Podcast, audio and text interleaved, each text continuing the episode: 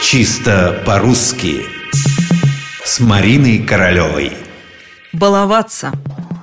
После того, как в мультфильме про Карлсона прозвучало, а потом стало крылатым выражение «мы тут плюшками балуемся», э, мне будет вас трудно убедить в том, что это-то как раз и неправильно – Двух мнений в отношении глаголов «баловать» и «баловаться» быть на самом деле не может. Это тот редкий случай, когда ситуация не осложняется никакими вариантами, никакими отклонениями.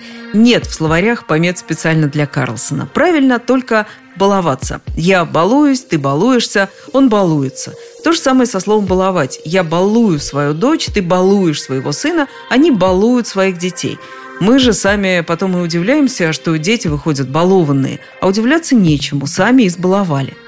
Ну и как это часто бывает в языке, слово «баловать» изначально совсем не шуточное. Во-первых, оно очень древнее. Еще в церковнославянском языке знали слово «баловати», и значило оно не что иное, как «лечить».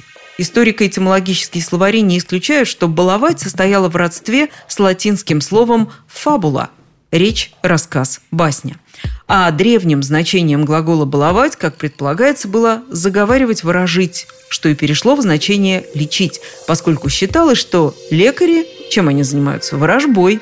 От значения «говорить» недалеко до «болтать», «нести вздор», а там уж и развлекаться, потворствовать прихотям. И вот вам, пожалуйста, баловать, баловаться –